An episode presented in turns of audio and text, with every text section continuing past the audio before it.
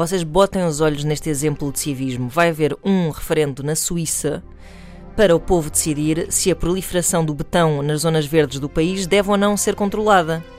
O povo é que decide. Eu li esta notícia no Facebook do público e, como é sabido, a maior parte dos comentários O que é a que eles têm notícias... contra o assistente de realização do preço certo? O betão. Proliferação de betão. Ah, do preço certo e de todos os programas de televisão. Sim, sim.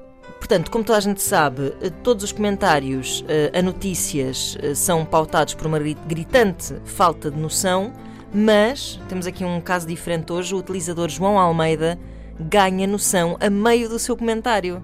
Diz ele assim: Aqui na Suíça, pelos vistos ele está lá imigrado, não é? Aqui na Suíça é o povo que decide. Tentar fazer o mesmo em Portugal seria utópico. O português não tem qualquer noção de cidadania nem de democracia. Só sabe é mandar uns bitatos no café e escrever umas postas de pescada no Facebook. Como eu estou a fazer agora.